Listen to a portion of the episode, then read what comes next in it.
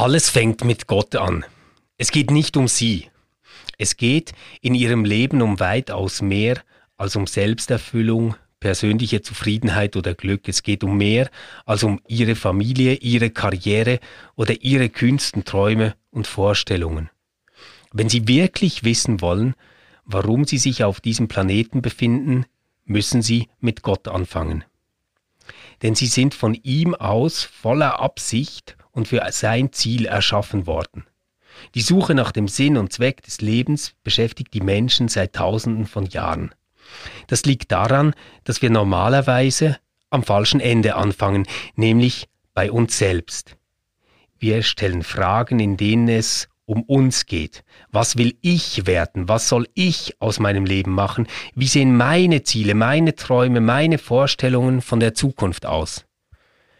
Aber solange wir nur um uns selbst kreisen, werden wir das Ziel unseres Lebens nie wirklich finden. Im Gegenteil, in der Bibel steht, alle Lebewesen hält er in der Hand, den Menschen gibt er seinen Atem.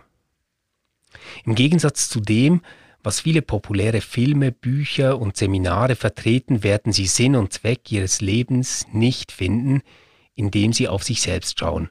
Vermutlich haben sie das auch schon versucht. Aber da sie sich nicht selbst erschaffen haben, können sie sich auch nicht sagen, wozu sie erschaffen wurden. Wenn ich ihnen eine Erfindung in die Hand drücken würde, die sie vorher noch nie gesehen hätten, würden sie Sinn und Zweck dieser Erfindung nicht verstehen. Und auch die Erfindung selbst könnte ihnen dies nicht mitteilen.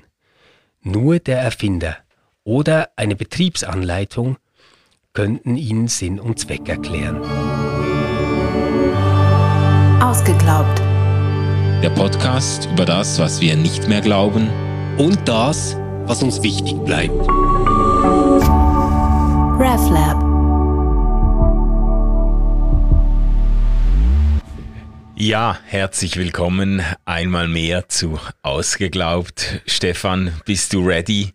Ja, ich weiß nicht, was auf mich zukommt. Du hast mich ein bisschen gewarnt und gesagt, hey Stefan, heute Rick Warren, das ist ein Säulenheiliger für mich. Ja, ja, genau, genau. Heute geht's mal wieder um ein Buch, das um die Welt ging und Geschichte geschrieben hat. Wirklich einer, äh, also einer der ganz, ganz großen Bestseller der christlich-religiösen Szene. Wahrscheinlich von allen Büchern, die wir hier besprochen haben, das meistverkaufte. Also, 52 Millionen Mal bis 2020. es ist verrückt. 52 Millionen Mal. Es ist neben der Bibel Ja. das meist übersetzte Buch der Genau. Welt. Also in, glaube ich, fast 90 Sprachen wurde Ja. das Buch übersetzt. Das ist verrückt. ähm, auch interessant, ähm, was das eigentlich für ein Buch ist. Ist ja wirklich so ein 40-Tage-Programm, Ja. ähm, das dich auf die richtige Spur führen soll, wenn es um den Sinn des Lebens geht. So richtig, richtig Rückenwind hat das Buch 2005 erhalten. Ähm, da kam es zu einer Geiselnahme, ähm, und zwar in Georgia. Und ähm, Ashby Smith, ähm, das war eine der Geiseln, die hat ihrem Entführer ähm, aus dem Buch vorgelesen. Ah, die Story habe ich auch mal gehört. Genau. Ja, stimmt. Ja, und äh, ganz, also es wurde dann mega diskutiert, ob der jetzt wirklich deswegen aufgegeben hat und das geändert hat oder, oder nicht. Aber jedenfalls, das Buch war so dann landesweit in den Medien. Weil, weil beim Vorlesen dieses Buches der Geiselnehmer irgendwie zu einer um Herzensumkehr gefunden hatten. So Ja, verrückte ja, Story, ja, oder? Total verrückt. Stell dir mal vor, du nimmst eine Geisel und die holt so ein Stundenbuch hervor und sagt dir, hey, ich, ich, ich glaube, du bist da irgendwie falsch abgebogen, aber ich habe da ein paar gute Texte für dich. Und dann sagst du, oh nein, scheiße, die hat recht, ich, ich hätte das nie tun sollen. Ey, krass. Schon cool, das ist ein Krass. bisschen wie Simpsons oder so. Ja, ähm, soll ich eine kurze Einleitung zu Rick Warren noch machen, weil ich glaube, das Manu, braucht ein bisschen darfst. The Kontext. floor is yours. Ja, ja, also ähm, äh, Rick Warren, der äh, kommt aus frommem Hause, äh, Pastorenfamilie und äh, hat auch Theologie studiert an evangelikalen äh, baptistischen Einrichtungen. Dann äh, im Fuller ähm, Theological Seminary hat er äh, sogar promoviert, ist also eigentlich ein richtiger äh, Theologe, aber äh, ganz offensichtlich ein äh, pastoraler Pragmatiker geblieben. Er hat mit etwa 25 Jahren ähm, hat er die Gemeinde gegründet in, im äh, Saddleback im Orange County in Kalifornien. Äh, das ist die klassische Mega-Church-Tellerwäscher-Geschichte. Äh, äh, der hat im Wohnzimmer angefangen mit einer Handvoll Leute. In wenigen Monaten hat er 200 Leute zusammen gehabt. Dann haben sie irgendwie Räumlichkeiten bezogen und er hat dann ein richtig ausgearbeitetes Gemeindebauprogramm durchgezogen und die Gemeinde ist innerhalb von wenigen Jahrzehnten, von 20 Jahren, 25 Jahren etwa auf 20.000 Gottesdienstbesucher gewachsen. Hat dann auch das erste Buch geschrieben, Kirche mit Vision. Ja, das, das ist auch äh, wichtig als Kontext zu dem Buch Leben mit Vision, weil er damit eigentlich diesen Brand Purpose Driven geprägt hat. Also auf, auf, Englisch heißt das alles äh, Purpose Driven Church, Purpose Driven Life. Es, gibt, es gab dann, glaube ich, auch Purpose Driven Marriage, Purpose Driven whatever. Das ist dann ein geschütztes, eingetragenes Markenzeichen geil. geworden, wie man das bei Sehr den Amerikanern geil. so macht. Purpose Driven, das ist, das ist wie Spuren im Sand. Das darf keiner, das darf keiner zitieren ohne, ohne auf den Urheber hinzuweisen. Super. Ja, da wird das sauber, rechtlich auch sauber gemacht in den. USA. Purpose Driven ist so quasi dann wirklich der Rick Warren Brand geworden. Schon dieses Gemeindebaubuch hat wirklich Furore gemacht. Äh, kommt äh, ganz sicher nicht alle Tage vor, dass ein Gemeindebaubuch Auflagen von x Hunderttausenden ja. findet. Und auch in Europa sehr, sehr rege rezipiert wird in äh, evangelikal, pietistisch, fromm, äh, erwecklichen Kreisen vor allem natürlich. Ähm, ich habe das so ein bisschen mitgekriegt, wie das Buch um die Welt gegangen ist. Purpose Driven Church, jetzt äh, der Vorgänger von Purpose Driven Life. Ähm, und da wird auch vieles erkennbar, was man dann im Buch äh, ähm, auf individuell frommer Ebene wieder findet. Also äh, ja. Rick Warren ist schon ein Ausnahmekommunikator, äh, das, das darf man sagen. Und er ist so ein typischer, wie soll ich sagen, er ist so ein typischer Babyboomer eigentlich. Das ist ja jetzt mhm. so richtig die Babyboomer-Generation. Große, erf großer Erfolgsoptimismus im Blick auf das Leben, im Blick auf Kirche. Das muss doch gelingen. Fünf-Schritte-Programm, genau. sieben, äh, sieben äh, Tage, 40 Tage Programm. Alles bei, bei Rick Warren hat alles immer irgendwie eine Nummer dran und meistens noch mit Akronymen. Er ist der Meister der Akronyme. Sehr Wenn man seine Predigten hört, ja. es gibt kaum eine Predigt ohne Akronym, also ohne dass er nicht ein, ein Wort ein genauso in Großbuchstaben mhm. schreibt und dann steht jeder Buchstabe nochmal selbst für ein anderes Wort. Also er hat so dieses, er hat das so methodisch, didaktisch, ist er so voll in diesem, ich weiß nicht, was das ist, 80er Jahre, keine Ahnung, Geil. aber okay. ich war ja in der Gemeinde, muss ich jetzt doch sagen, also, ich war ja in der Gemeinde. In der Gemeinde. Ähm, Hast du Rick Warren gesehen? Nein, ich habe ihm die Hand nicht geschüttelt, weil das ist ein Riesen, das kann man sich, das kann man sich gar nicht vorstellen, wenn man in den, wenn man USA-Gemeindeszene nicht gewohnt ist. Das ist ein Riesenareal. Das ist eigentlich ein Dorf oder eine Stadt, die die da im Orange County da in, in Kalifornien äh, für diese Gemeinde gebaut haben. Da kommt man rein. Das ist fast so wie ein Disneyland Park. Okay. Da gibt's dann so Schalt so große Tafeln, äh, auf denen man äh, verwiesen wird auf die verschiedenen Gottesdienste, die es gibt. Und die haben so als ich da war, gab es sieben verschiedene Stilrichtungen. Genau, die sind total milieuspezifisch, ja, oder? Die du kann man dann so Hard Rock äh, Gottesdienst das, besuchen da gibt's dann Softpop. so, ja, das ist verrückt. Da kann man dann so Heavy Metal Church, das ist dann in so einem Zelt gemacht, so ein bisschen, so ein bisschen wackenmäßig, so, so dieses, diese Zelt, Zelt Heavy Metal Atmosphäre. Da, da, da, da, da haut dir dann die, die Bassklänge um die Ohren. Dann kannst du so, so diese jugendliche richtige äh, hippe Gottesdienst ist in der Refinery. Da haben sie, das ist alles so auf alt gemacht, so eine, okay. eine Art Industrieareal haben sie da gebaut. Da kann man dann so ein bisschen hip, äh, äh hip jugendlich. Dann gab es die traditionellen mit Orgel und so. Und dann gibt es den Hauptgottesdienst, da sind die meisten Leute, Tausende, Tausende von Leuten strömen da rein. Eine riesige Bühne. Hin, hinten dran hat so künstliche Pflanzen und Wasserfälle, die da projiziert werden und ja. so. Es ist einfach amerikanisch bis zum geht nicht mehr. Ähm, und, und Rick Warren jetzt so rein optisch, oder? Ja. Ist ja so ziemlich das Gegenteil von Johannes Hartl. Ja, Also ist so der, ähm, etwa so stellt man sich einen englischen oder australischen oder US-amerikanischen Touristen in den Sommerferien Ja, voll. vor. Also wirklich so ähm, der Typ mit dem Hawaii-Hemd, immer ein bisschen zu viel Sonne äh, gekriegt, ein bisschen gerötetes Gesicht, man macht sich ein bisschen Sorgen um seine Gesundheit. Ja, ja. Und wenn, wenn der, äh, ich, ich habe natürlich äh, Podcasts gehört von ihm, weil ich mich ein bisschen vorbereiten wollte. Ich, ich kannte Rick Warren ja nicht wirklich.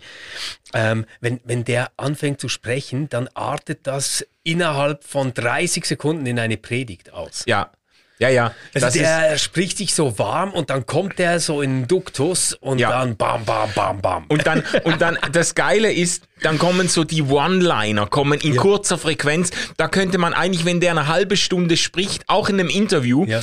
da kann man haufenweise so prägnante Sätze, da könnte man gerade tausend Posters machen mit Sonnenuntergang und ein Satz davor, der, der knallt die einfach raus, oder? Aber er ist, ich finde das eine gute Beobachtung, er ist wirklich äh, eine Antithese, nicht nur jetzt äh, nicht n- nur zu Johannes Hartl, sondern er ist eine Antithese vor allem zu diesen äh, aus dem Ei gepellten Performance orientierten Megachurch-Pastors aus den USA, die quasi, die da mit dem Lamborghini vorfahren und die neuesten, die neuesten Gucci-Schuhe tragen und weiß nicht was oder, oder sonst auch vom, vom, vom Aussehen her sich da im Gym stählern, stählen und so. Nein, er ich glaub, ist so, das macht er nicht.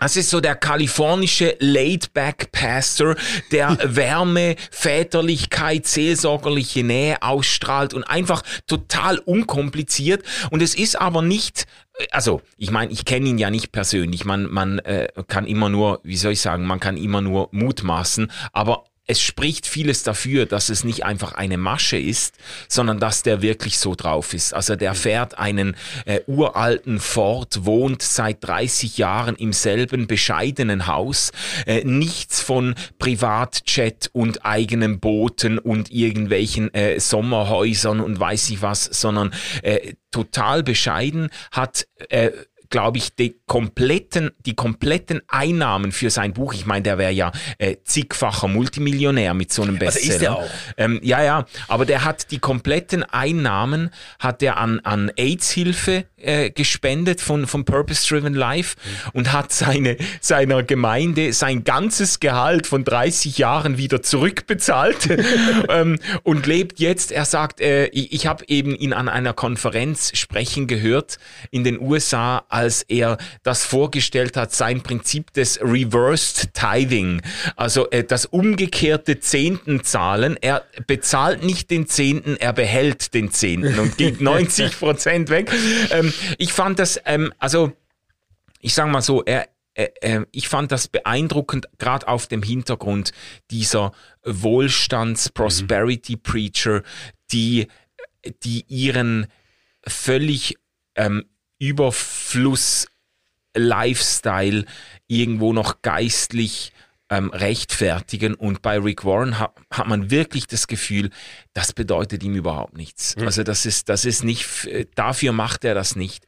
Er hat aber umso mehr Einfluss gewonnen und wirklich, also äh, ja, der hat, ich weiß noch, als ähm, im Wahlkampf, im Präsidentschaftswahlkampf, da hat er Obama und Senator ähm, John McCain eingeladen in seine Gemeinde. Die sind beide gekommen. Die, die einzige, ich glaube, oder die einzige oder die erste Diskussionsrunde mit öffentlichen Fragen, die die beiden gemeinsam bestritten hatten. Und das war eines der, also wenn man das anschaut, dann merkt man, äh, was politische Kultur in den USA auch hätte sein können. Also das war wirklich beeindruckend. Ähm, und er hat dann ja auch das Gebet bei der Amtseinsetzung von Obama Genau. gesprochen, ist gut befreundet mit Bono von U2 und so. Der hat da die, äh, äh, sage jetzt mal, Connections in, in, in alle möglichen Kreise, äh, macht aber einen unglaublich unprätentiösen Eindruck. Das finde ich sehr sympathisch. Es ist ja ein bisschen ruhiger um ihn geworden Ja. in den letzten Jahren. Ja. Ähm, so das Letzte, was man von ihm, ich sage jetzt mal so, in einer größeren kirchlichen Öffentlichkeit mitgekriegt hat, ähm, war 2021, als er ähm, drei Pastorinnen ordiniert hat. Ah ja. Ich betone das innen so, weil ähm, seine äh, Gemeinde, die Saddleback Church, gehört ja ähm, zu der so Southern äh, Baptist Convention. Ja. Da gibt es keine Frauen. Da geht das gar nicht, ja. Ähm, und der hat da äh, drei wirklich sehr verdiente Gemeindemitglieder, äh, die eben Frauen waren, äh, dann ordiniert und das hat für einen kleinen Aufruhr gesorgt. Aber lass uns doch mal zu diesem Buch kommen, das ähm, ihn vielleicht berühmter gemacht hat als alles andere, Ja. The Purpose Driven Life. Ähm, das äh, vielleicht einfach mal so als allererster Eindruck, das ist ja jetzt nicht ein Buch, das eine Theorie theoretisch entfaltet Ja. und dann irgendwie so mit Beispielen oder Anschauungsmaterial untermauert, sondern das ist eigentlich ein 40-Tage-Programm. Ja, es, genau. Es ist, es ist auch fast so ein bisschen, es ist wie ein, Andachtsbuch, dass man, dass man 40 Tage lang zur Begleitung des Lebens lesen kann, um auf den eigenen Lebenssinn zu stoßen. Es fällt schon in die Sparte der Lebenshilfe-Literatur irgendwo. Genau, genau. Und ähm, das Ganze ist aufgeteilt in Wochen, Ja. aber auch in Überthemen. Also ähm, es gibt fünf Lebensziele, Ja. grobe Lebensziele, die entfaltet werden. Ähm, und diese Lebensziele werden dann äh, natürlich eben in diesen 40, also besser gesagt eigentlich 42 Ja. Tagen, um es ganz genau zu nehmen, entfaltet. Warum 40 Tage? Das erfahren wir gleich zu Beginn. Das Ganze ist sowieso immer ähm, also mindestens der Versuch ist da, das wahnsinnig nahe an biblische Motive zu haben. Ja, ja. ne? Also, Ja, Äh, das Volk war 40 Jahre in der Wüste, Jesus war 40 Tage in der Wüste ähm, und da findet man seine Bestimmung, da findet man seinen Sinn. Diese Zahl 40, die ist für Rick Warren wichtig. Ja, ja. Das Buch ist überhaupt gespickt mit Hunderten von Bibelstellen. Also da hat er auch sein Zielpublikum ein Stück weit bedient, indem er sehr, sehr viel Wert gelegt hat, äh, fast jede Aussage irgendwo auf einem Bibelzitat noch abzustützen. Ähm, magst du die fünf Purposes, die fünf Zielsetzungen des Lebens mal äh, nennen, dass wir das so ein bisschen vor Augen haben, oder? Ja, also ähm, die sind immer wieder auch ein bisschen mit anderen Titeln etc. geframed, aber ich, ich versuche es mal so ganz äh, einfach äh, zusammenzufassen. Das erste Ziel wäre Anbetung. Denn Anbetung ist das, was Gott in den Mittelpunkt deines Lebens stellt. Ja. Und das zweite wäre dann Gemeinschaft, also sich mit der Gemeinde Gottes identifizieren, sich da auch involvieren. Dann kommt die Jüngerschaft, da geht es um die Nachfolge Jesu, ähm, in der man dann wachsen kann. Dann kommt der Dienst und der Dienst ist eigentlich das, was die Nächstenliebe, die wir von Gott geschenkt bekommen, in uns Menschen auslöst. Also quasi das diakonische Handeln, könnte man sagen. Ja. Und äh, dann der fünfte Punkt, die Evangelisation, äh, Gottes gute Botschaft an andere Menschen weitergeben. Ja, ja. Also er hat das äh, vielleicht in der deutschen Version, damit man das äh, nochmal im Ohr hat, äh, äh, heißen die Kapitel, die Großüberschriften, sie wurden erstens, sie wurden zur Freude Gottes geschaffen, zweitens, sie wurden als Teil der Familie Gottes geschaffen, also Gemeinschaft, drittens, sie wurden erschaffen, um Christus ähnlicher zu werden, Jüngerschaft, äh, viertens, sie wurden erschaffen, um Gott zu dienen, Dienst, Ministry. Und fünftens, sie wurden erschaffen, um einen Auftrag zu erfüllen, Mission. Ja. Ja, und die erste Woche beginnt aber nicht ähm, mit der Freude Gottes, sondern mit, ähm, ja, vielleicht könnte man so sagen, ein bisschen Prolegomena. Ja. Ähm, nämlich der ganz großen Grundfrage, wozu lebe ich überhaupt? Und diesen Anfang, den ich äh, vorgelesen habe beim Podcast, der ist wirklich programmatisch. Also diese Idee zu sagen, hey, wenn du wissen willst, wozu du da bist, dann musst du dich nicht an deiner Frage orientieren, weil dann drehst du dich nur um dich selbst, sondern was du eigentlich tun musst, ist den fragen, der dich geschaffen hat. Deswegen fängt alles mit Gott an. ja, genau. Und ähm, da ist so äh, eine ganz starke Message von Rick Warren und ich glaube, das ist auch etwas, wofür er insgesamt steht mit diesem Purpose-Driven Life, ist so diese starke Zusage in dieser ersten Woche, darum geht es dort. Ähm, hey, du bist kein Zufallsprodukt. Ähm, es ist nicht irgend wie ein äh, seltsames Schicksal, dass du in diesem Leben, das du führst, existierst, Ja. sondern dass alles folgt einem großen Plan. Gott hat dich gewollt und zwar genau so, wie du bist. Ja. Ja. Das ist alles Teil äh, von, von Gottes Plan.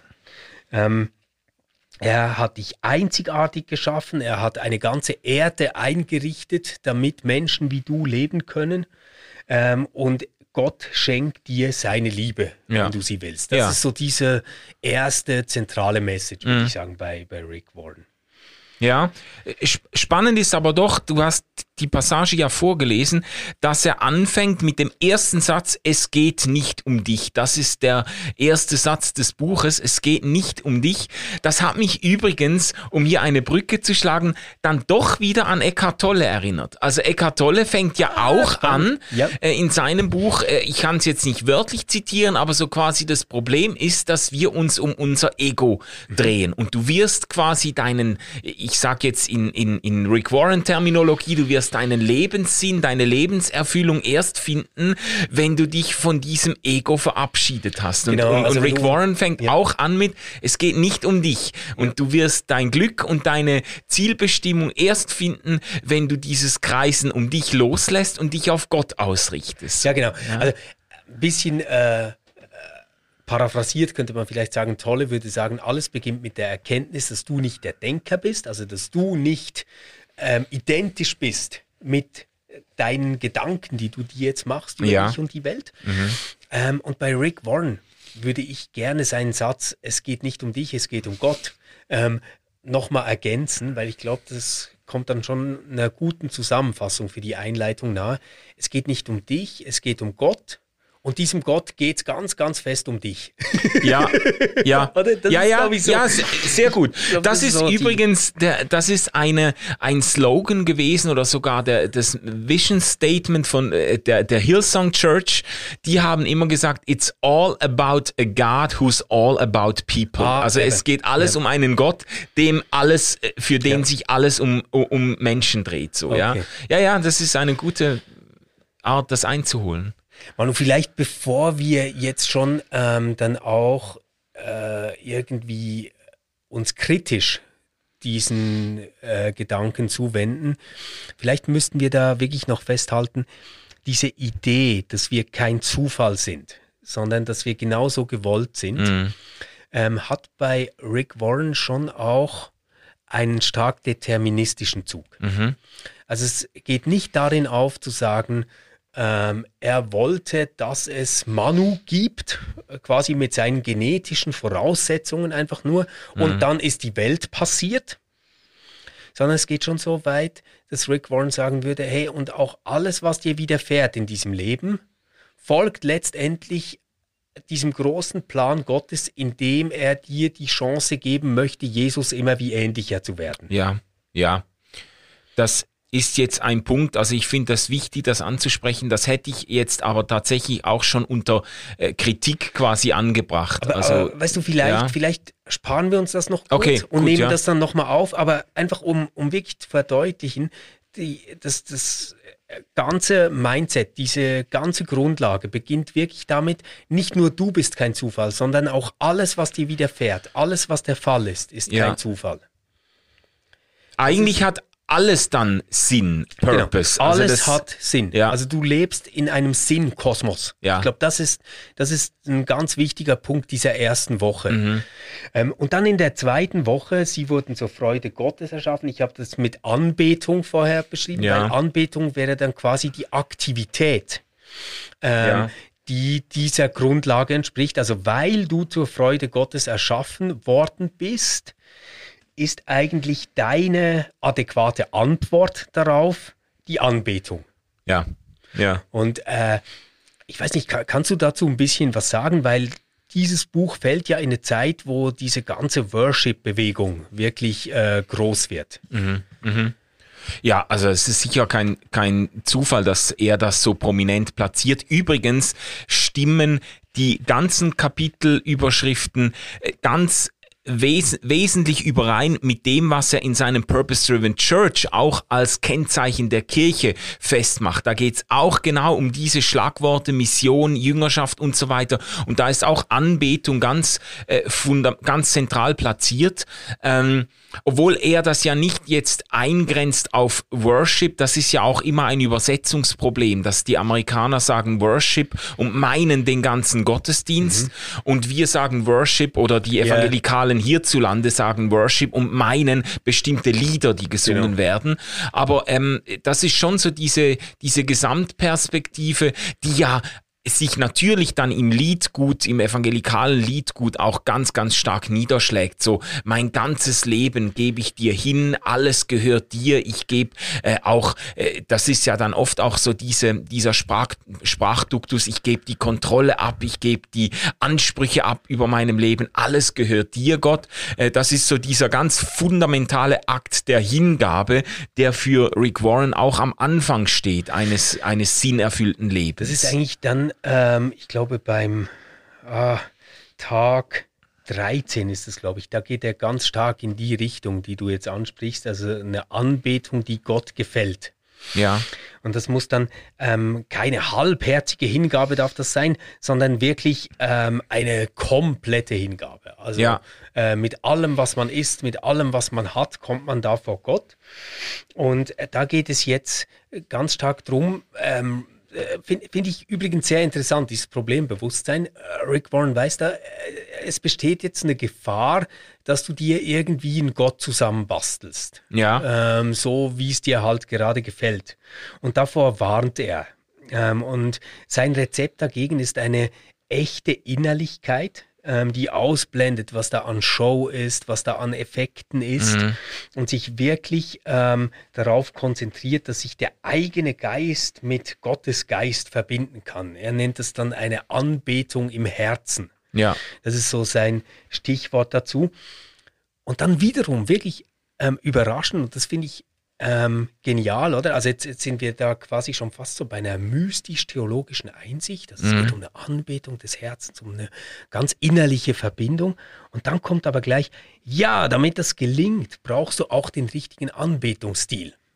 Es gibt nämlich ganz verschiedene Anbetungstypen.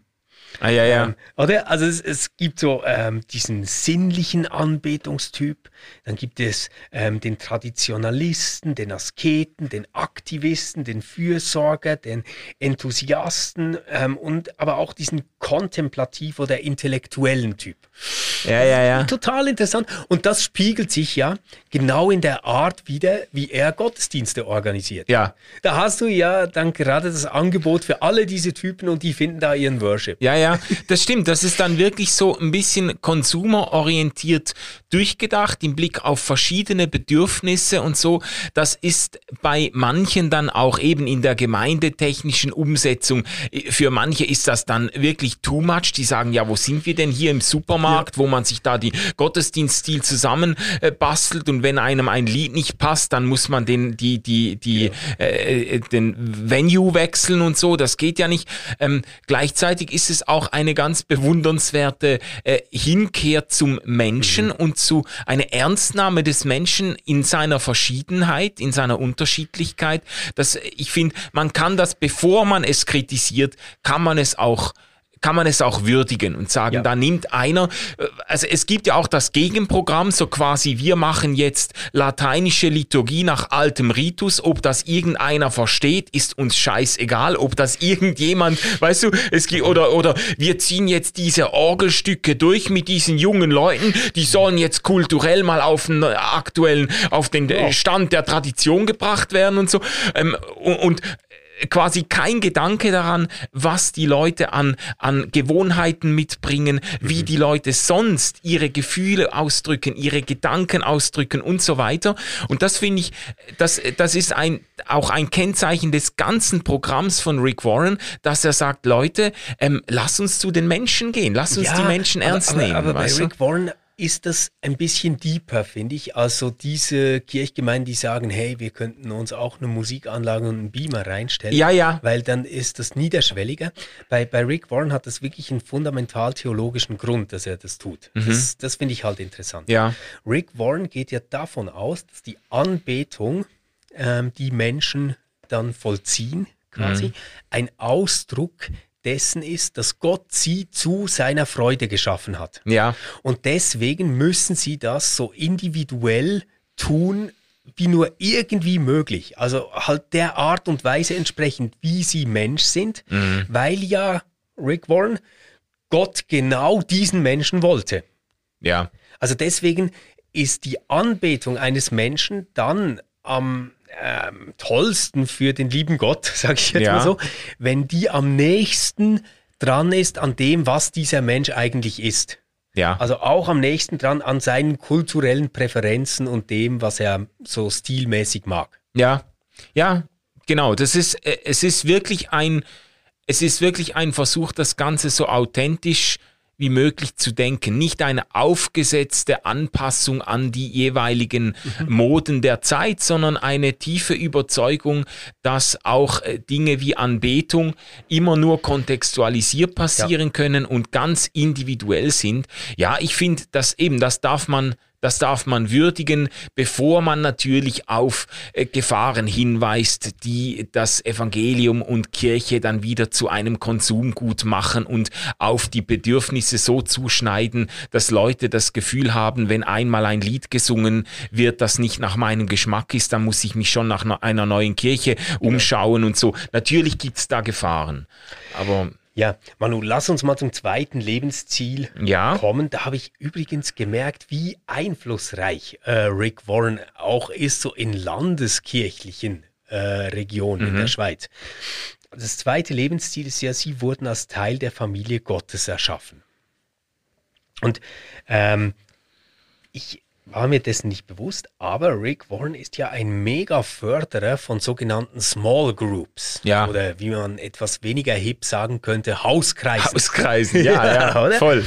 Und ähm, wenn ich das Recht im Kopf habe, würde ich schon sagen, dass in der Kirchgemeinde, in der ich als Jugendlicher aufgewachsen bin, so um die Erscheinung dieses Buchs herum wirklich nochmal richtig was losgegangen ist und da so ein echtes Hauskreisleben in Gang gekommen ist. Kann mich auch erinnern, dass ich das Buch ähm, Leben mit Vision äh, bei meinen Eltern ähm, auf dem Couchtisch gesehen Ah ja, habe. ah und ja. ich glaube tatsächlich, dass der da ziemlich Impact hatte, was diese Hauskreise angeht. Er hält sie ja für mega, mega wichtig, weil er sagt, naja, ähm, du selbst wurdest von Gott genauso geschaffen, wie er sich das gedacht hat und das wollte. Und das heißt aber auch, du bist auf Gemeinschaft angelegt.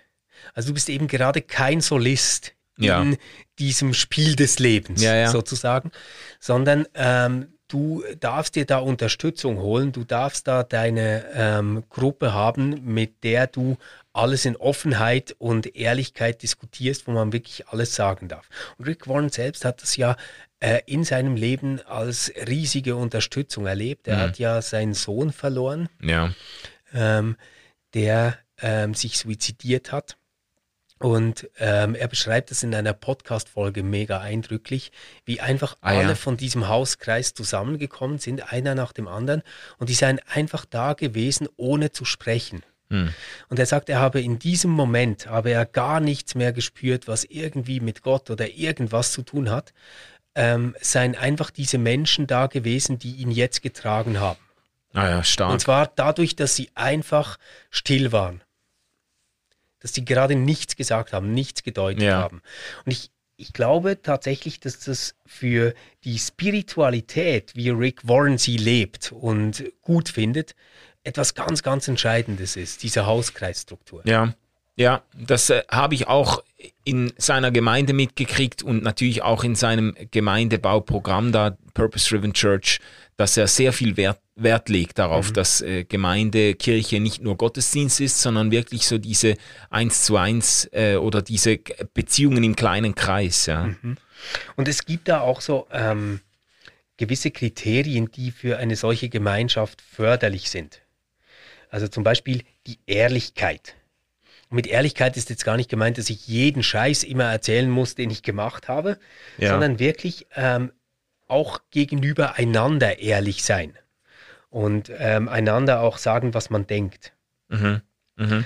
Dann ähm, Demut und ich glaube, Demut ist bei ihm wirklich gedacht auch so als ein echtes Interesse an den anderen. Mhm. Also nicht ich muss die ganze Zeit über mich und mein Leben sprechen, sondern es ist auch eine Zeit, wo ich mich auf andere Menschen wirklich bewusst einlassen will. Ähm, dann sowas wie eine Großzügigkeit, eine Freundlichkeit, ähm, die dort gelebt werden soll, selbstverständlich auch Vertraulichkeit. Und dann ein wichtiger Punkt, Regelmäßigkeit. Mhm. Also nicht sowas, äh, ja, wir sehen uns dann nächste Woche wieder, schreibt irgendwas in den Chat, äh, wenn ihr Zeit habt, weil solche Dinge funktionieren ja nie, sondern zum Beispiel immer mittwochs um sieben. Ja, Und ja. wird einfach durchgezogen, komme was wolle. Ja. Ähm, weil man irgendwie sagt, das ist etwas, was man sich gegenseitig schuldet, weil das so wichtig ist für die eigene geistige, geistliche Gesundheit. Mhm. Und es gibt dann noch weitere Punkte wie Authentizität, Gegenseitigkeit, Mitgefühl, Barmherzigkeit etc. Es ist eigentlich ein Stück weit ein Tugendkatalog für christliches Zusammenleben, was Ja. er da entwickelt in diesem Abschnitt. Mhm. Mhm. Bist du eigentlich selbst in so einer Small Group? Nein, äh, nicht mehr. Ich war aber äh, viele Jahre oder Jahrzehnte war ich in Kleingruppen, Hauskreisen, Small Groups und so weiter integriert, habe sie auch geleitet und so. Äh, Ich kenne das und ich finde es auch spannend, wenn man das so ein bisschen jetzt in unserer, in unserer Zeit nochmal neu bedenkt. Ich glaube, der Wert der Gemeinschaft, äh, dass ich würde ich würde das immer noch unterschreiben. Die Form, in der er das beschreibt, das war halt so wirklich typisch Gemeindebau der 80er, 90er, Nuller Jahre, vielleicht noch äh, knapp, ja, nicht mal mehr unbedingt. Ähm, wo das irgendwo auch noch funktioniert hat. Ich habe das auch selber erlebt in, äh, als Pastor. Da konnte man die Leute wirklich noch motivieren, sich zusammenzuraufen in Vierer, Fünfer, Sechser Gruppen, jede Woche einen Abend freizuschaufeln und so. Und ich habe gemerkt, das wird immer schwieriger. Also die, es gibt immer noch Gemeinden, jetzt gerade evangelikale Gemeinden, die das durchziehen, aber formal wird das immer schwieriger. Das Leben hat sich so vervielfältigt, ist so viel komplexer geworden.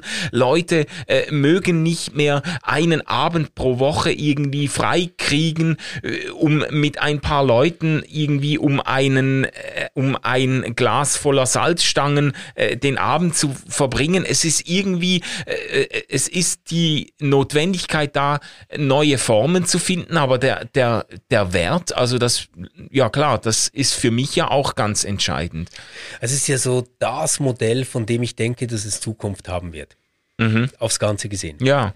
Also wenn, wenn ich so drüber nachdenken muss, was wird in 30 Jahren von Kirche übrig sein, dann würde ich bei ganz vielem zögern.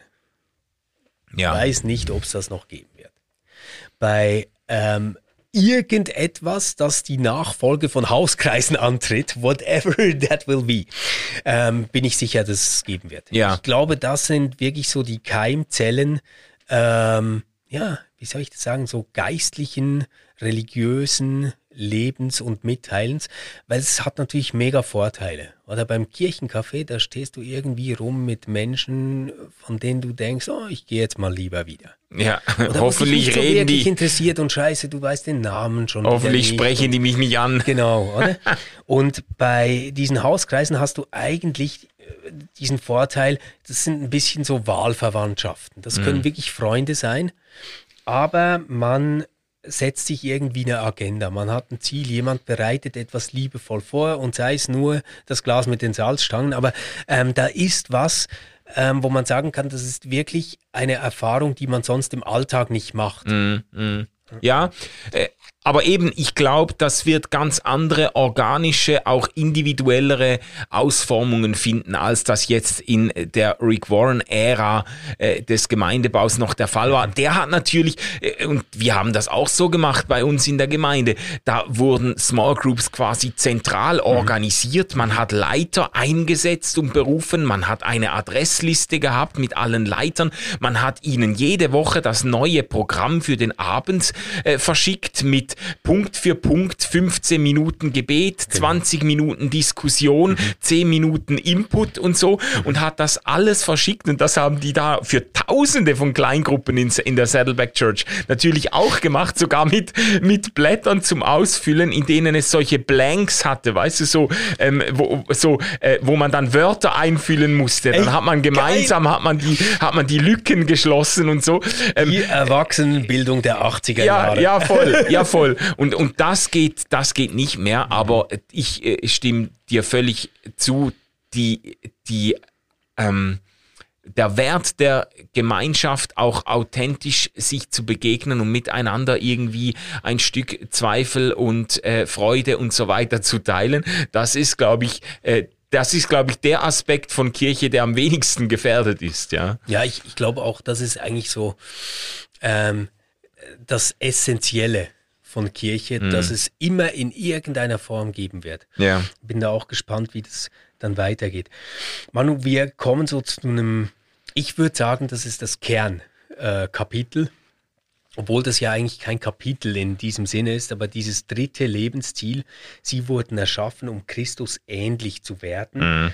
Ähm, also dieses ganze Jüngerschaftsthema, ich glaube, das ist wirklich so die Mitte. Darum dreht sich eigentlich alles. Und natürlich habe ich mich da gleich an C.S. Lewis erinnert. Bei C.S. Lewis, äh, Mere Christianity, ist das ja, wo es um den Sinn des Lebens geht, ja. auch sein absolutes Zentrum. Es geht nicht darum, glücklich zu werden. Es geht nicht darum, sich selbst zu finden oder zu verwirklichen, sondern es geht darum, Christus ähnlicher zu werden. Ja, so Jetzt, Nachfolge ich, ich, eigentlich. Ich sage dir das ganz offen. Ja. Und du darfst es dann gleich erklären, warum das trotzdem gut ist. Da stellen sich bei mir immer so ein bisschen die Nackenhaare auf. also ich, siehst du, ich, ich kriege jetzt sogar so Gänsehaut. Das ist irgendwie, das ist mir nicht wohl. Ja. Und zwar nicht deswegen, weil ich sage, das ist theologisch falsch oder irgendwie, sondern ah, das öffnet für mich immer Tür und Tor, dass man sich da jetzt irgendwie wieder so einen Jesus bastelt, ähm, den man nachahmen möchte und sich dann gegenseitig ähm, im besten Fall darin bekräftigt, das zu tun, im schlimmsten Fall danach beurteilt, ob es gut gelingt. Mhm. Da wird bei mir plötzlich alles eng. Ist übrigens auch das Kapitel, wo äh, ich am ehesten so etwas Evangelistisches von ihm spüre. Und da kommt ja dann auch dieses Gebet vor. Ähm, äh, also so quasi, wenn du äh, dein Leben äh, sinnvoll führen willst, hier ist das Gebet und dann kommt so, ähm, Herr Jesus, ich lade dich in mein Leben ein, übernimm du, also so quasi. Ah ja, okay. Ist aber das einzige Moment, das in diese Richtung geht in diesem ganzen Buch, also was ich gefunden habe. Ähm, ja, Manu, was ist das für eine Idee mit diesem ähm, Christus ähnlicher zu werden?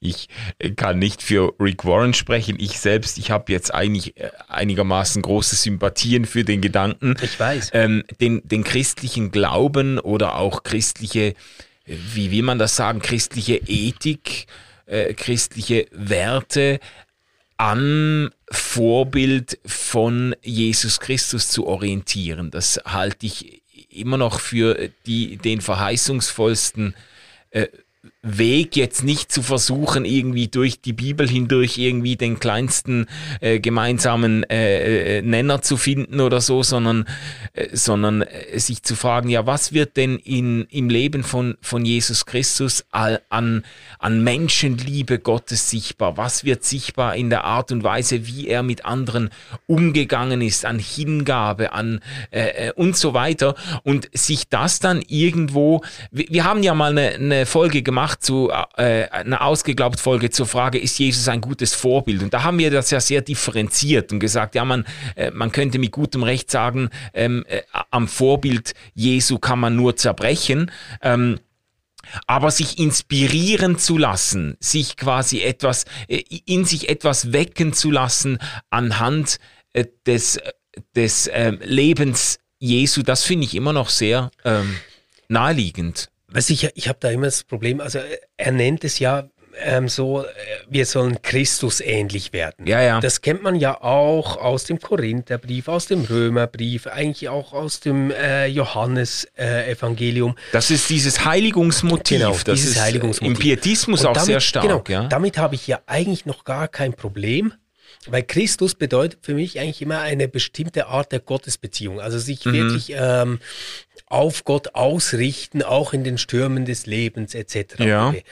Wenn es dann aber konkret wird, also wenn dann die Beschreibung kommt, jetzt auch bei Rick Warren, Mhm. dann finde ich, sind wir ziemlich schnell bei Jesus von Nazareth. ja. Und das kriege ich halt nur schwer zusammen. Ähm, also jetzt zum Beispiel diese Idee, ähm, dass es darum geht, Gottes Wort auswendig zu lernen, weil Jesus dieses Wort auch auswendig konnte. Will ich so sagen, ja, aber das ist jetzt vielleicht für ganz viele Menschen einfach scheißegal. Ganz viele Menschen müssen keine Bibelstellen auswendig kennen.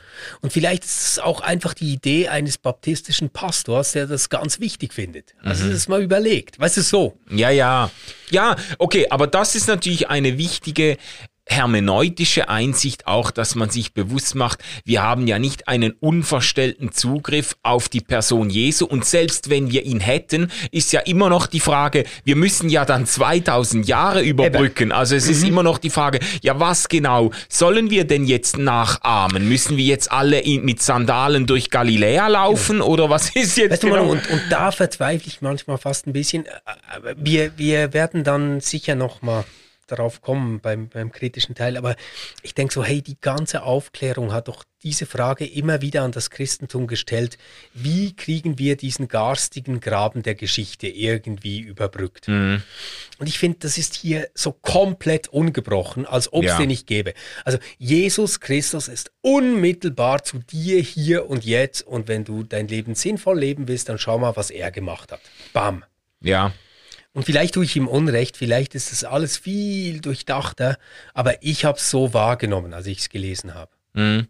Aber äh, de facto oder ich sage jetzt mal in der Praxis läuft das ja dann doch immer vermittelt. Es ist ja schon so, äh, und darüber lässt sich auch streiten, äh, macht das Sinn oder ist das hilfreich, wenn man diesen unmittelbaren Anspruch stellt, so quasi du, du liest in den Evangelien und sagst, hier ist jetzt dein Lebensprogramm ausgebreitet. Das ist, das ist irgendwie schwierig. In der Praxis läuft es ja dann doch so und die meisten Leute, auch die meisten Evangelikalen, verstehen das ja so, sie lesen diese Jesus-Geschichten und sie fragen sich, welche Werte, welche Prinzipien, welche, welche ähm, Einsichten leite ich daraus ab. Jesus geht mit Menschen um, ohne sie zu verurteilen. Was heißt das jetzt für mich im Umgang mit meiner Nachbarin und mit meinem Mitarbeiter und mit und so weiter? Und dann, dann überlegt man sich, okay, dann sollte ich aber vielleicht auch versuchen, äh, nicht zuerst das Urteil zu sprechen, sondern der Person selbst mal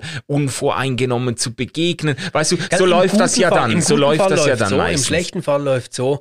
Ähm, ja, Jesus hat ja auch gesagt, dass das, was wir binden auf Erden, gebunden ist im Himmel. Also haben wir auch die Aufgabe, Dinge zu beurteilen. Dann sage ich jetzt mal meiner Frau, wie es richtig ist. Oder? Also das, Ja, ja, das ja. auch. Ja. Das, ja, weißt du, Vielleicht, vielleicht sollten wir jetzt hier bei dieser Schlüsselstelle trotzdem ähm, schon mit der Kritik anfangen. Ja. Ich glaube, wir sind da ganz nah dran. Ähm, ich ich rolle es mal so auf. In diesem Einleitungsabschnitt, den ich vorgelesen habe, sagt Rick Warren was total Interessantes. Er sagt, du kannst nicht herausfinden, was die Erfindung ist, Mhm. wenn du einfach nur auf die Erfindung schaust. Du musst den fragen, der es gemacht hat Den Erfinder, ja. oder die Bedienungsanleitung Ja, ja, lesen. ja. Und das ist so ein bisschen mein Verdacht, dass für ihn das Evangelium letztendlich eine Art Bedienungsanleitung ist. Ja, die Bibel, die Bibel, ja. Genau. Ja, und jetzt, jetzt, äh, jetzt mache ich noch einen Dreh weiter. Jetzt nichts von dem, was ich bin oder was in meinem Leben ist, ist zufällig, sondern alles besteht eigentlich aus einer Beziehung Gottes heraus, die er mit mir gewählt hat. Ja, So, und jetzt komme ich auf dieses dritte Kapitel. Äh, mein Lebenssinn ist, Christus ähnlicher zu werden. Jetzt dient also alles, was ich erlebe, alles, was der Fall ist, letztendlich nur dem, dass ich Christus ähnlicher werden kann. Also, wenn ich als Kind geschlagen werde, dann muss ich mich nicht drüber aufregen, dass so etwas passiert. Das hilft überhaupt nicht, sondern ich muss mir nur sagen, das war ein Weg Gottes, ein Angebot Gottes, wie ich Christus ähnlicher werden kann. Mm, Wenn ich missbräuchliche Gewalt in einer Beziehung erlebe, dann kann ich sagen, das ist eine Art, wie ich Christus ähnlicher werden kann. Ja, Wenn ich im Lotto gewinne und Millionär werde, ist das eine Art, die Gott mir zeigt, wie ich Christus ähnlicher Mhm. werden kann. Also, was ich, was ich damit eigentlich sagen will, ist, es gibt in dieser Welt kein Theodizee-Problem mehr, weil alles, was uns an Schrecklichem, an Widerwärtigem geschieht, ist letztendlich immer eine Hilfestellung, Christus ähnlicher zu werden. Es gibt aber eben auch kein echtes Leiden mehr. Das ist der Preis dann dafür, sondern das sind einfach Chancen, die du noch nicht siehst. ja, ja. Und ich finde das mega, mega gefährlich, weil ich einfach glaube, nein, es gibt tatsächlich Biografien, die man nicht so deuten kann, dass Ja. man sagen kann, hey, das war eine mega fette Chance, Christus ähnlicher zu werden. Schade, dass du nach dieser Vergewaltigungsgeschichte einfach aufgehört hast, dich Menschen offen zuzuwenden. Hättest du mal was draus gemacht. Ja, ja. Ja, also so wie du es jetzt natürlich zuspitzt, wird auch die Ist ein Absurdität Beispiel, das er selbst dieser Denkfigur Gell? Ist ein Beispiel, also Missbrauch ist ein Beispiel, Ja. das er selbst verwendet. Ja, ja. Und das, also die Stellen sind mir natürlich auch aufgestoßen und man kann da, ich glaube, man kann da zwei große äh, Schwachstellen äh, des Buches zeigen oder zwei große Probleme, die ich zumindest damit hatte. Eben einerseits dieser unmittelbare Zugang zur Bibel, dieses, äh, ich sage jetzt mal eigentlich einfach klassisch evangelikale Schriftverständnis, das irgendwo die Texte liest und überzeugt ist, die sprechen jetzt unmittelbar in meine Situation hinein und sich nicht bewusst macht, wie viel äh, von dem, was man da hört, auch schon präfiguriert ist durch die eigene Geschichte, durch das eigene Verständnis, durch das eigene Gottesbild, Jesusbild und so weiter. Wenn man sagt, ja, äh, ähm, Jesus ähnlicher werden, äh, dann äh, die Folgefrage ist ja, ja, welchem Jesus den? Genau, Denn genau. äh, eigentlich ja Genau. natürlich dem, den ich aus den biblischen Texten erhebe. Und ich finde es ich find's an manchen Stellen dann auch schon fast verräterisch. Er sagt das ganz oft. Er, er switcht ja immer zwischen verschiedenen Übersetzungen hin und her. Und er sagt dann immer mal wieder, ich finde, äh, die Message-Übersetzung sagt es am besten oder die King James sagt es am besten. Und dann würde ich dann am liebsten jeweils zurückfragen, was ist denn genau es? Also ist es jetzt das, was ich aufgrund einer gewissenhaften äh, hi- historischen Exegese er, als, als Schriftsinn, er, Textsinn erhoben habe? Oder ist es einfach das, was ich im Moment sagen möchte? Und dann findet man eine Bibelübersetzung, die dieses es am besten auf den Punkt bringt. Also da wird das so, so ein bisschen deutlich. Das ist das eine Problem, äh, dieses vielleicht fehlende Bewusstsein, wie sehr unser Bibelverständnis äh, äh, äh, abhängig ist von der Art, wie wir die Bibel eben lesen und wie wenig zwingend oder unmittelbar ist das davon ist. abhängig, Ja, oder? das Jesusbild, genau. Und das Zweite ist das, was du jetzt äh, angedeutet hast, der, der, dieser, dieser theologisch-deterministische Untergrund. So, Das läuft ein bisschen durchs Buch durch und wird in diesem dritten äh, ähm, Kapitel besonders deutlich äh, zur, zur äh, Nachfolge, zur Jüngerschaft. Das ist mir natürlich zuwider, das ist klar. Er ist jetzt nicht so ein richtig, er ist nicht so ein, ein Betonschädel Calvinist so, aber er, er, er geht ganz stark in die Richtung, wirklich letztlich alles auf Gottes Willen und Plan zurückzuführen. Ich habe Ähm, ein Interview gehört ja. mit ihm. Rick Warren ist davon überzeugt, dass bei deiner Geburt schon feststeht, wann du sterben wirst. Ja, ja. Und dann, dann denke ich mir so, ey Mann, aber wirklich jetzt, wirklich, also auch in einem Bürgerkrieg, wirklich? Ja, es gibt eine, eine Online-Diskussion auf YouTube auch mit John Piper, der ja einer der be bekanntesten Vertreter dieses wirklich ganz, ganz rigorosen Neokalvinismus ist. Und da zitiert John Piper all diese Stellen, die du jetzt auch angetippt hast, zitiert er aus Purpose Driven Life und feiert das dann ab. So diese, diese Stellen, die zeigen, Rick Warren glaubt, dass alles schlussendlich auf den Willen und Plan Gottes zurückgeht. Äh, das sind genau die Stellen, die ich halt auch sehr problematisch finde. Okay, aber dann sind wir uns da ja so weit ja. einig. Ich glaube halt, das ist schon eine sehr fundamentale Kritik an ja. diesem Buch und an diesem Programm und am Weltbild, äh, das es vermittelt. Aber lass uns mal zum vierten Lebensziel gehen, weil wir wurden ja erschaffen, um Gott zu dienen. Also dieses vierte Teil, das wäre dann der Dienst. Ja. Und ähm, das ist eigentlich ganz interessant. Da geht es um konkrete Fähigkeiten und Gaben, mhm. auf die man sich besinnen soll und dann überlegen, wie man die einbringen kann. Ja. In die Welt, vor allem natürlich auch in die Gemeinde, muss man schon sagen. Ja, ja, klar. Ähm, geht schon darum, hey, jeder hat so zwischen 500 bis 700 Fähigkeiten und Begabungen. Was kannst du ausprägen, um deine Gemeinde zu bereichern? Ja. Ja, aber es geht auch um den Dienst an anderen Menschen, also dieses, also ja. in und außerhalb der Kirche. Und das ist auch etwas, was sich an der Saddleback Church auch ablesen lässt. Die haben eine Unzahl, eine Vielzahl an äh, Social Ministries, die äh, von Obdachlosenarbeit über irgendwie mhm. äh, Autos von alleinerziehenden Müttern wieder äh, auf Vordermann zu bringen, unentgeltlich und so weiter. Also mhm. das ist schon erstaunlich, was die alles aufgezogen haben, ähm, um Menschen auch in der Gemeinde Gelegenheit zu geben, anderen mit ihren Gaben zu dienen. Ja, also ich wollte mich da auch gar nicht lustig machen. Ich finde das wirklich ermutigend, ähm, diesen ja. Abschnitt. Ich finde es auch toll, sich mal auf das zu besinnen, was man denn beitragen kann. Und natürlich gefällt es mir zu sagen, naja, du musst nicht alles können, du bist ja Teil einer Gemeinschaft. Also das finde ich, ja. Find ich gut. Ja. Ähm, dann vielleicht zum fünften Lebensziel oder hast du noch was zu viertens, was du sagen wolltest? Vielleicht höchstens mal eine jetzt nicht so Ehrenrettung der Evangelikalen, aber das ist jetzt etwas, was mir aufgefallen ist, auch äh, in der ganzen äh, ähm, Krise mit der Ukraine und Russland, wie tief doch dieses soziale Engagement in den evangelikalen Kreisen auch verankert ist. Also das ist, das kann man jetzt schlecht wegdiskutieren bei allem, was man vielleicht dann an, äh, keine Ahnung, an fundamentalistischen Tendenzen oder an whatever ausmacht. Äh, aber äh, es ist ganz erstaunlich, wie schnell und wie, wie ähm, kompromisslos evangelikale Gemeinden äh, in sozialer Hinsicht, auch ohne jetzt explizite missionarische Absichten, einfach vor Ort Hilfe leisten wie viel gespendet wird. Ich habe das aus verschiedenen Gemeinden mitgekriegt. Das ist echt äh, tief ver verankert in der DNA evangelikaler Gemeinden. Wenn Menschen leiden, äh, außerhalb der Gemeinde auch, egal wo sie stehen, dann wird, wird geholfen. Und da mhm. wird wirklich tief in die Tasche gegriffen. Da wird, da werden äh, äh, Flüchtlinge aufgenommen und so im großen Stil. Es hat mich eigentlich beeindruckt. Das, ja. ja.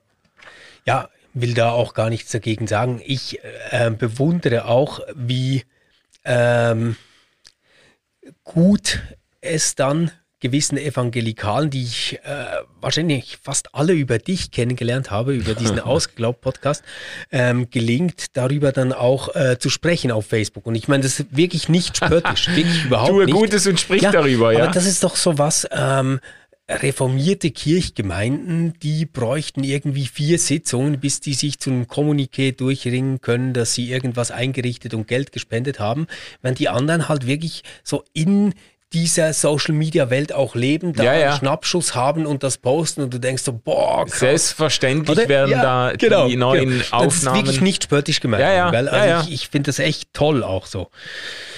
Ähm, wir kommen zum Schlusskapitel. Ja. Sie wurden erschaffen, um einen Auftrag zu erfüllen. Also das, was ich ähm, vielleicht etwas verkürzt Evangelisation genannt habe. Ich würde sagen, zwar nicht verkürzt, sondern ziemlich präzis.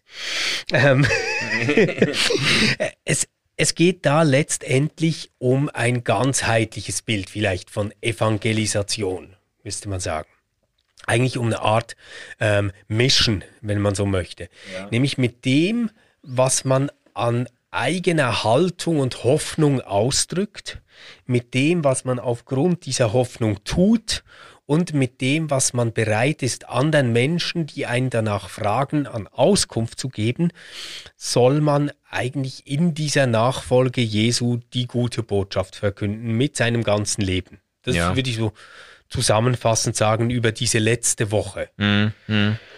Und ähm, vielleicht so ein Schluss, äh, nein, nicht ein Schlüsselkapitel müsste man eher sagen, wäre Tag 39. Ähm, da geht es darum, dass wir zu fünf Kämpfern werden sollen. Ah ja. Das erste wäre die Anbetung, also wirklich Gott mit seinem ganzen Herzen lieben. Dann den Dienst, äh, das ist die Nächstenliebe, die auch tätig wird.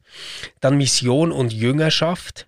Ähm, da geht es darum, andere Menschen auch in diese Jüngerschaft hineinzurufen. Dann Gemeinschaft, das ist, tauft sie auf den Namen. Ähm, und dann die Nachfolge, lehret sie alles, was ich euch befohlen habe. Mhm. Und die Idee bei Rick Warren ist, das sind eigentlich die Schlussworte Jesu, sagt er. Ja, das genau. ist das Letzte, was er sagt. Und diese Schlussworte, die müssen wir ganz ernst nehmen. Also nimmt er als erstes eigentlich das Doppelgebot der Liebe, Genau. wo Jesus zusammenfassen sollte, hey, was ist eigentlich die Message der Torah?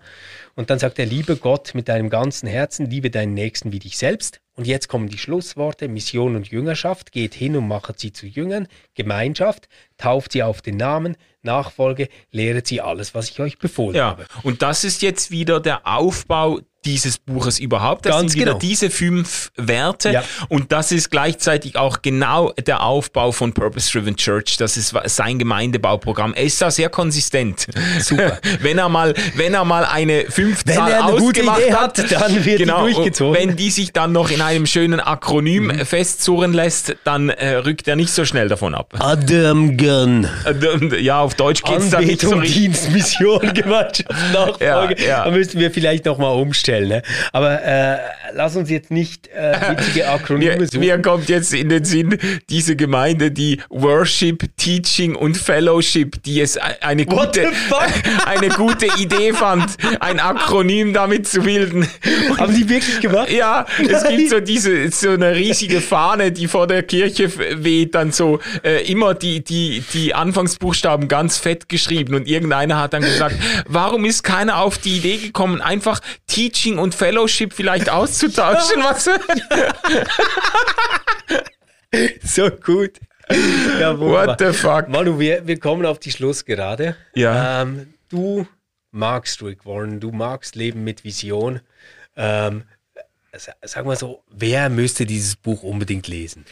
Ja, ich würde, also äh, wie gesagt, ich mag Rick Warren vor allem, weil ich ihn, äh, weil ich bis jetzt äh, Grund habe anzunehmen, dass es sich wirklich um einen ausgesprochen ernsthaften, glaubwürdigen, authentischen Mega-Church-Pastor handelt. Und die sind ja jetzt äh, vielleicht eher dünn gesät. Und Einer das, der wenigen, der noch nicht gestraucht keine Skandale ähm, und wirklich äh, alles deutet darauf hin, dass, äh, dass er äh, wirklich, dass es sich einfach um einen äh, ausgesprochen äh, liebenswürdigen und hingegebenen und ernsthaften Christen handelt.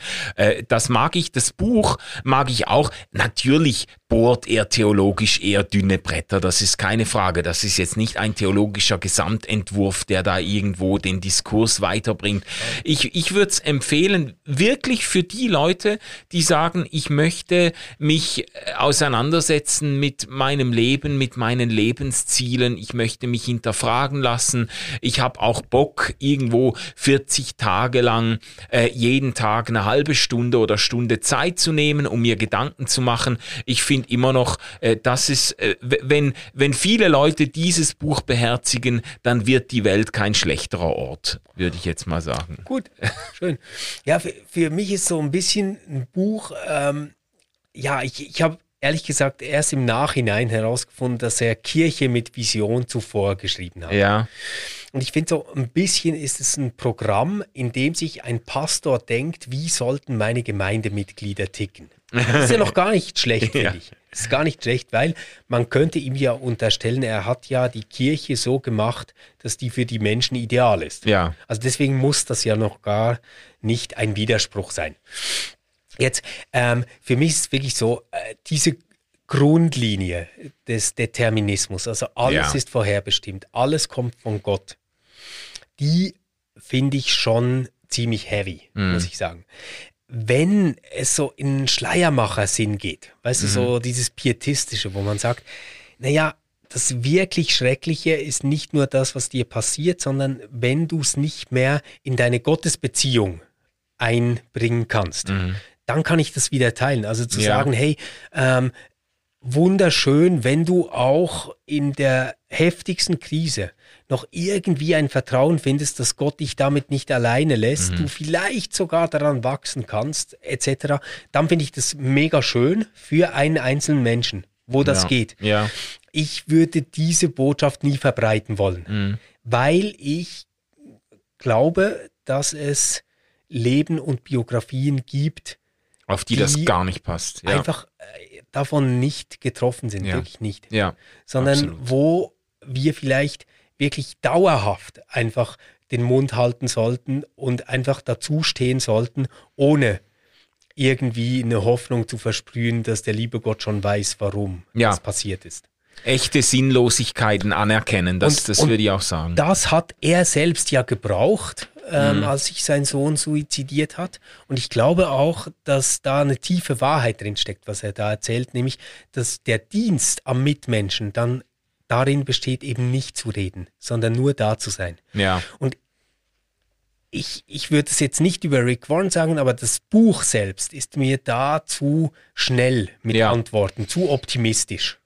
Und ähm, ich habe ein bisschen Angst, dass Leute, die das lesen und total beflügelt sind, dann vielleicht so richtig nervigen Mitmenschen werden können, die hinter allem irgendwie einen tollen Plan Gottes sehen. Oder? Also so, Ja, ja, ich, also ich sehe die Gefahr und ich, äh, ich, ich glaube, es hängt davon ab, wie prominent man diesen Zug verortet. Ich muss ehrlich sagen, als ich das Buch vor langer Zeit gelesen habe, ist mir das gar nicht so aufgefallen. Äh, erst als ich dann diese Zusammenstellung aus dem Munde John Pipers gehört habe, habe ich gedacht, ey shit, der ist ja echt ziemlich deterministisch drauf. Ähm, wenn man das jetzt prominent wahrnimmt, würde ich auch sagen, da, da äh, endet für mich dann auch der hilfreiche Effekt des Buches, würde Ja. ich auf jeden Fall sagen. Es hat aber für mich einen sehr hilfreichen Effekt, wenn ich so an Kirche in unserer Situation denke, in der wir drin sind. Und nämlich, ähm, das wird dich jetzt bestimmt erstaunen, glaube ich. Ja. Ähm, besonders gut gefällt mir eigentlich dieser Teil Evangelisation am Schluss. Okay. Und zwar, weil ich finde, wenn ich jetzt das übertrage, wozu Warren da Mut macht, den Menschen, dann finde ich, ist das eben gerade nicht das Zehn-Punkte-Programm, was erzählst du jetzt deiner Nachbarin bei der nächsten Grillparty, damit sie auch in die Kirche kommt, sondern es konzentriert sich eigentlich darauf, wie werden wir zu Menschen, die glaubwürdige Botschafterinnen und Botschafter werden für die Hoffnung, die uns eigentlich trägt. Ja, ja. Und ich glaube, Rick Warrens Antwort ist mega simpel, aber wirklich gut. Und die ist, ähm, schau zunächst mal nach, ob dich diese Hoffnung trägt. Und ähm, geh dem nach, ob das eine Hoffnung ist, die dich wirklich trägt. Und also so diesen Zug zu Ja. sagen, äh, es geht um eine echte Innerlichkeit, um echtes religiöses Erleben, um echtes Empfinden, das dann quasi von selbst gegen außen ausstrahlen wird. Und ähm, du mit deinem Leben zu einer Message werden kannst für bestimmte andere Menschen. Ja, ja, ja. Das gefällt mir sehr. Ah, schön. Das, das äh, finde ich sehr anziehend an diesem Buch. Ähm, diese ganzen Bibelbezüge, die finde ich zum Teil wirklich äh, etwas konstruiert, zum Teil schon fast so ein bisschen sonntagsschulmäßig witzig, ähm, wie die dann so als Merkverse gebracht werden. Das ist nicht so mein Ding. Ja, ja. Ähm, aber das Schlusskapitel, das mag ich. Und für, wenn ich jetzt sagen müsste, für wen ist dieses Buch, würde ich sagen, naja, vielleicht für Menschen, die irgendwie immer wieder ein bisschen Stich verspüren, wenn sie hören, dass wieder ganz viele Menschen ausgetreten sind, dass das Christentum auf dem Rückgang ist, die aber jetzt eher so eine liberalere Haltung haben und nicht in so einen Kulturpessimismus äh, verfallen wollen und sich fragen möchten, wie kann ich als einzelner Mensch darin irgendwie einen positiven Unterschied machen. Dann finde ich das ein gutes Buch. Und ähm, sowieso für alle, ähm, die gerne mal wieder einen Hauskreis gründen möchten. ja, vielen Dank.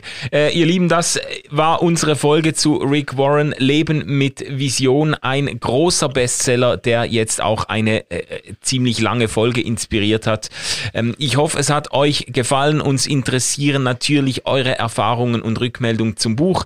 Äh, schreibt uns das, wir äh, unterhalten uns gerne mit euch und dann hören wir uns nächste Woche wieder. Tschüss zusammen. Tschüss.